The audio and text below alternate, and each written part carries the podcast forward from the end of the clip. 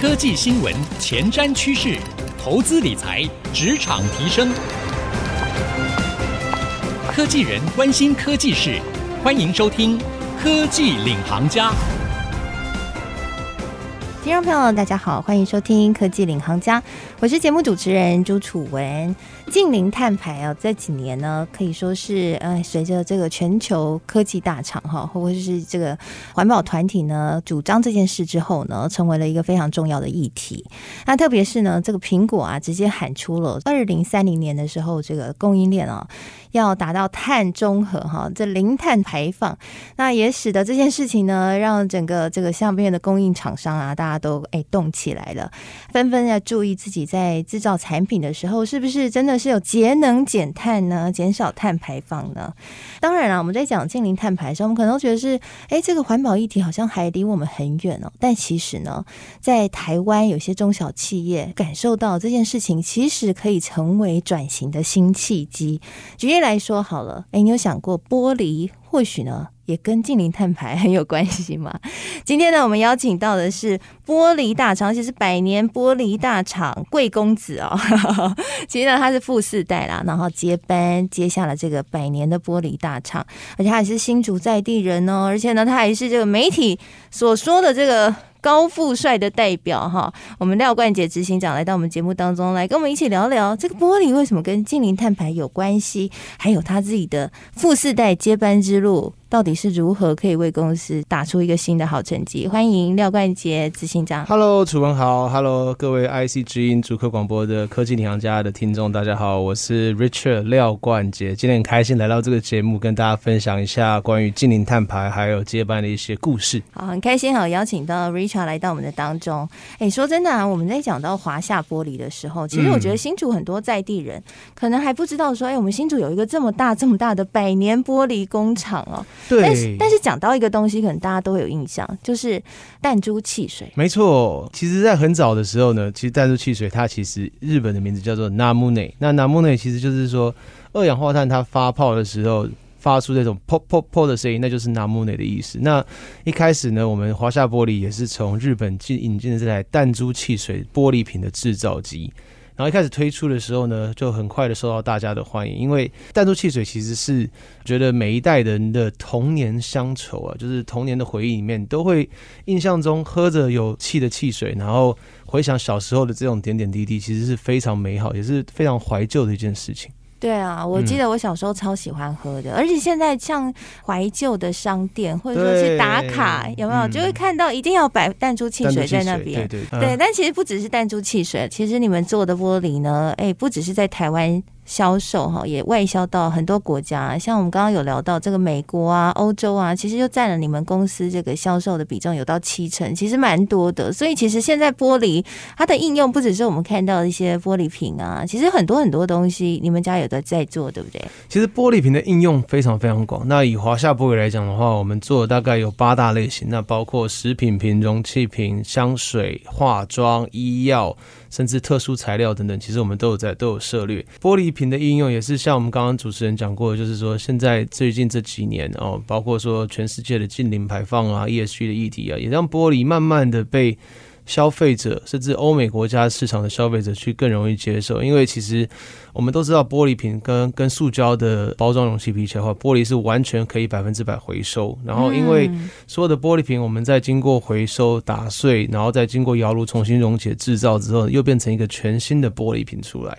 对，所以说对我们的地球的永续跟环保，其实是有非常正面相乘的一个作用，这样子。对啊，哎、欸，说真的，我以前没有想到说玻璃原来是跟环保是有关系，哎，因为我们讲到说这些可以环保的材质，我记得我们大家都会谈到最近蛮红的就是细胶啊，哈、嗯，或者是这些，我们都觉得说哦，好跟 maybe 跟环保比较有关系，但其实我们从小用到大的玻璃，它本身就是百分百可以回收的。这就是一个可以跟大家分享的一个知识啊，因为其实玻璃出现在人类的历史已经有四千多年，古埃及以前第一次发现玻璃的时候，就是在建造金字塔的时候，从细沙，然后经过高温烧烤的时候变成结晶体，但其实就是最原始的玻璃。嗯，那以前到现在都一直存在的原因，就是因为其实它对我们的生态跟环境其实是最和善的，应该这样子讲。对，那虽然制造玻璃的过程中可能会有一些排放的那些废气啊或废水，不过经过加工处理之后，其实那都是 OK 的。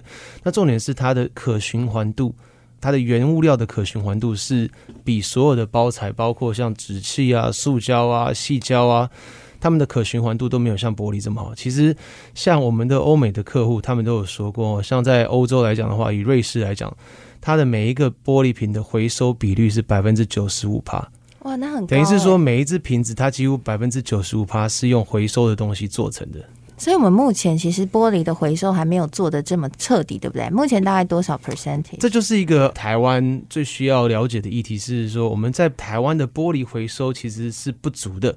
以整体玻璃的产量来讲的话，玻璃回收不到百分之五十帕。呃，我们怎么样让大家更知道说做好垃圾分类，还有垃圾回收，让玻璃的回收能够更进步？这是一个。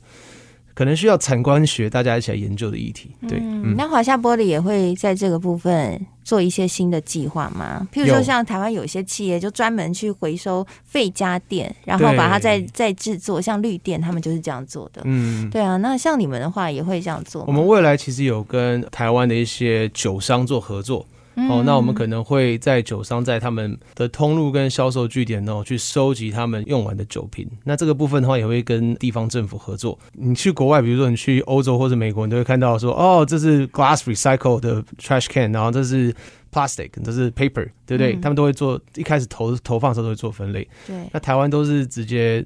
可回收不可回收，这样对对对对，台湾就是二分法嘛，对，就是说你不可回收的厨余，对不对？你就丢那里，然后可回收的，不管你什么，你全部丢同的东西。对，其实只要再切开一点点就就 OK 了。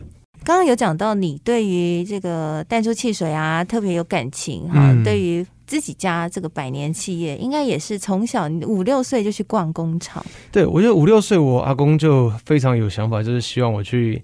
理解工厂的运作，他就已经酝酿着要让你接班了吗？但没有，他只是想要一个含飴弄孙的概念吧。我长大之后，我其实我的目标一直以来都不是在在家族企业工作啊，因为我在十四十五岁去美国，那那时候我就觉得说，啊，我既然在美国都花那么多时间，我就工作啊生活都想待在美国。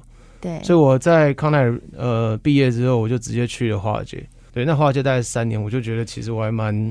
蛮喜欢那种感觉的。你在华尔街是做分析师吗？还是做操盘手？做的投资银行的分析师，应该可以这样讲吧？就是就是 investment banking analyst，是做 to B 的。对，是 IB 的。对，是就是 investment bank，它主要做的东西是对 to B 的。那我们那时候做的主要都是跟企业购并有关、并购有关系的。哦，国的华尔街的银行，他们。没有在讲什么合意并购这种事情，都是敌意并购。对 啊，是啊，是啊，这个我倒不知道。对对对，啊，这种东西其实其实蛮精彩的，是慢慢收购股权，然后就把它并下来。台湾算是很温柔的，台湾是慢慢收购嘛，嗯，华尔街就直接丢下去，就是说。我今天要卖买你这家公司，我就是大概什么价钱，然后看你要不要卖，你不卖我就去跟外面收购，对，就是这样。你说不卖我就到市场上去公开收购，对对对，我就公开收购，对对对对。然后他就可能 maybe 不计成本的买。我在我那时候在 JP Morgan，我们就帮他收购，就是类似像这样子，对。OK，所以你们就譬如像我们现在就到公开市场 了。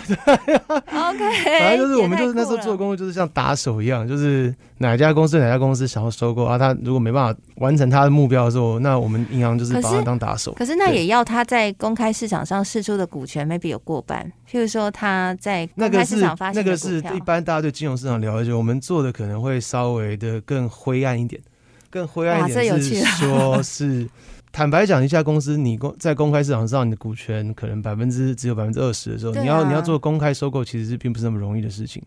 可是这家公司一定有其他的董事想法不一样，看他要不要出售出售他的股份。对哦，重点就是问出来说他想要什么，然后去满足他的需要，做一个交换。对，那时候你几岁啊？二十四、二十五吧。那时候非常年轻呢。对啊，对啊，对啊，就是那种呃，硕士刚毕业的那种小小毛头的概念，在华尔街。那你那时候进去面对到这一部分的时候，应该是蛮冲击的吧？会觉得不会很冲击，我觉得非常的兴奋。我坦白讲，你就觉得电影活生生就在你的眼前，就是像那部电影《华尔街之狼》，或是像麦克道格拉斯演的那个《华尔街》，对不对？就完全就是《华尔街之狼》的剧情很耸动，哎，那是真的吗？那个有点夸张了，啊、可是我觉得比较像是 Michael Douglas 他演的《华尔街》，我不知道你们看过这部电影，okay, 叫做.对，就是每一个想要去华尔街工作的年轻人。一定会看过这部电影。好，刚刚的这个廖执行长哦，跟我们分享了这非常刺激、如同电影般情节的华尔街人生。休息一下，广告回来继续收听《科技领航家》。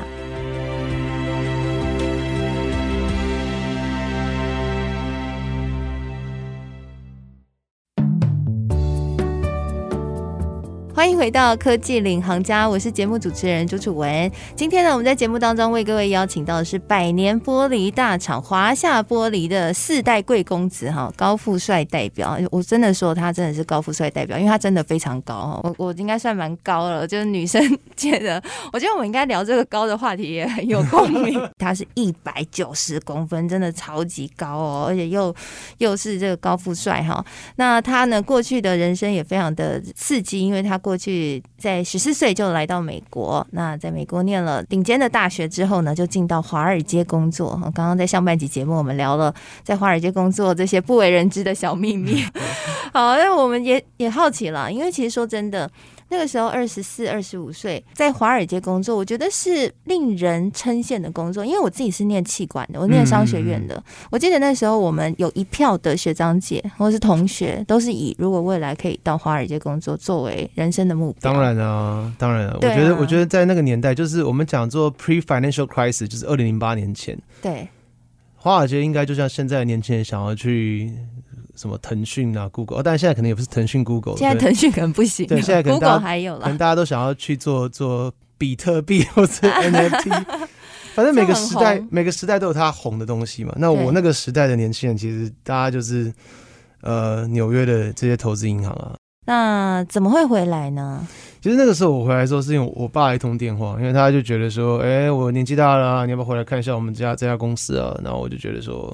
好不想回去。对啊，因为其实你在那边如果发展很好，那边的薪水也是很好啊。对啊，薪水好很多。然后我就觉得，我本来就想说，在那边干脆就是买个房子，然后养只养养个小狗，然后结婚，娶个老婆。对对对。然后我爸就是坚持叫我回来，然后就我觉得我那时候我是有点心不甘情不愿的，就就回来了。对啊。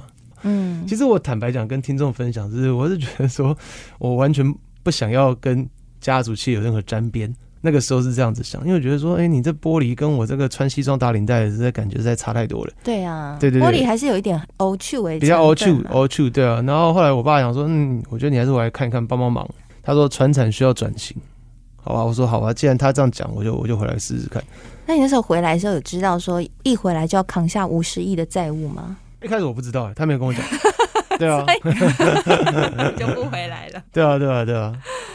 不过，其实我觉得有一个有一点是二代或者三代接班哦。其实有一点就是说，一定要一定要去大的公司，那最好是像投行或是管理顾问这种公司去工作。就像刚刚那个楚文讲，就是说你多见识一些大的事件发生，回来台湾听到五十亿就觉得哦，好像也还好，也还好，因为以前 maybe 处理的都几几几几百亿、对，几千亿，以前都是几百亿的那种那种那种东西，你去听跟现在比起来就觉得嗯还好，带来一些新的思考视野啊，还有、啊、就是等于是你去你去锻炼自己的心智嘛。嗯，那第二个就是说去帮人家端盘子的道理啊，对，就是说你不要。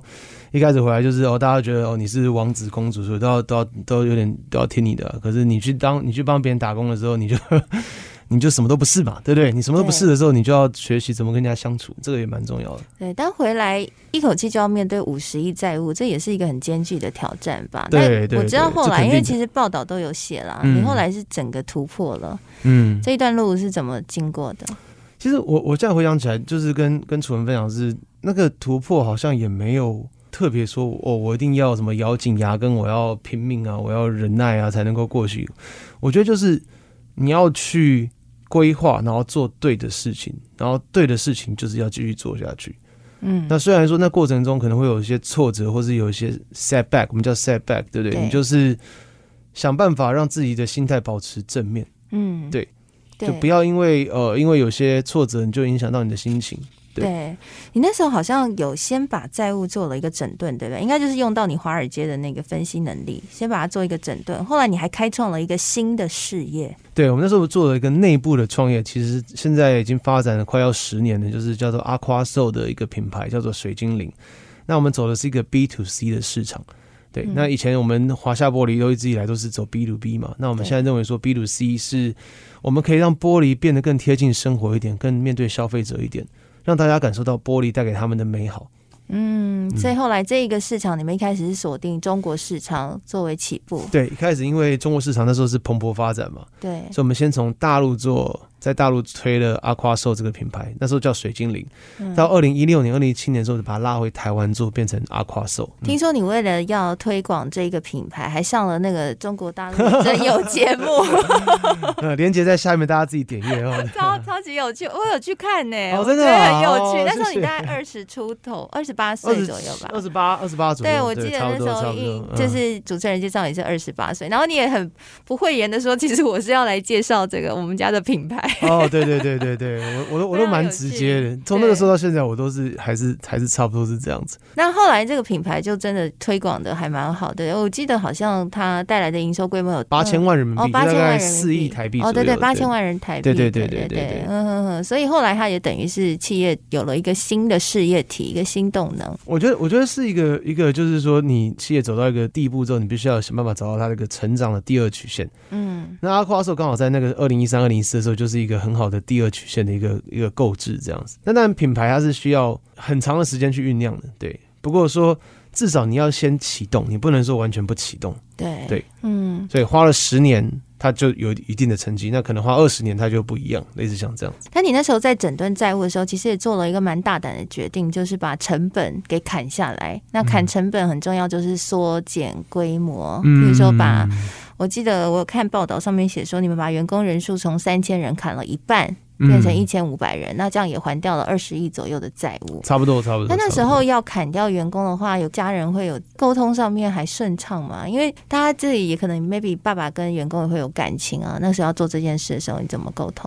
因为因为其实也是因应的潮流了，就是说那个时候也发生了一些，就比如说像中国市场的变化嘛，那他们也是因为。对于那种环保法规啊，或者是近零排排放，他们也是越来越严格，因为这是世界趋势嘛，对不对？他们对于这种工厂的要求跟法规都跟以前不一样，那就是我们也算是顺势而为，就是该处理的资产先处理掉。嗯嗯，对对对对对，所以说把一些厂收掉，对，把一些厂收掉。那其实这个处理的过程中，我觉得当然你说舍不得是一定有的。对，尤其是我父亲，他对于说他在大陆建的这几个厂，他是的的确是舍不得的。我觉得最重要一点是说，你要怎么样让你的家人知道断舍离的重要性。我认为经营企业的话，能够在该走的时候走，该舍弃的时候舍弃很重要，对吧？因为我们其实做生意、做企业不是不是一个 emotional driven 的生活模式。是一个 logical driven 的生活模式，是是，对对，那就是你不是用感性去去管理一个企业，你是要理性去管理一个企业，嗯、对啊。那但感情的因素的话，一定会要考量。可是怎么样去做对企业才能够走最长久是，是是比较重要的。嗯，对。那你觉得你自己的管理风格，你是一个理性的人吗？你是天生你觉得你就是一个管理者，还是你是后天？我觉得我我比较偏理性多一点，可是我我我是理性跟感性都有。可能工作的压力啊，或者什么时候，其实有时候是你怎么样在你的工作中找到一些有趣的事情去做，我觉得对我来讲很重要。工作你说你在什么什么那个压力一定会有，每个人的工作都有压力，对不对？可是你怎么样去在这些压力之下去找到一个好玩的事情去做？嗯，我常常在以前我的采访都说，其实我认为。二代接班最重要的就是你要找到有趣的事情，然后要坚持去做。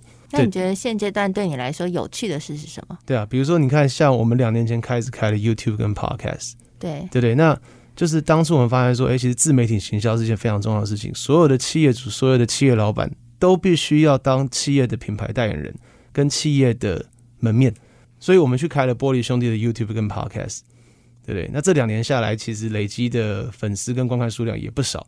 嗯，这就是我认为说，你找到一件好玩的事情就要去坚持。那接下来也是一样，比如说所有的企业在讨论 NFT 的话题的时候，华夏玻璃也应该发行个 NFT。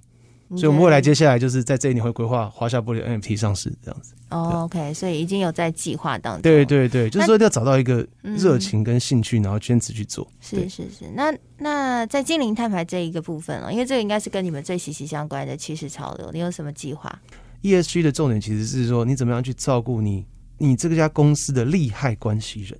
那利害关系人就包括你的客户、你的供应商、你的股东、你的环境、你的员工，这才是 ESG 它的真谛，对不对？OK。所以像今年我们华夏玻璃也预计在今年就会开始建立我们的 ESG 永续报告。我们每年会推出我们的 ESG 永续报告，遵循十七项联合国 SGD 订立的这种永续的这种概念。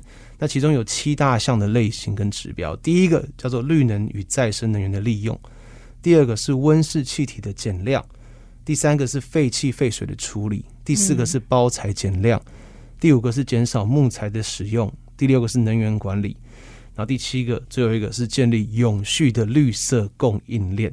对，那这详细的这些指标跟内容呢，都可以在华夏玻璃的官网上面看到。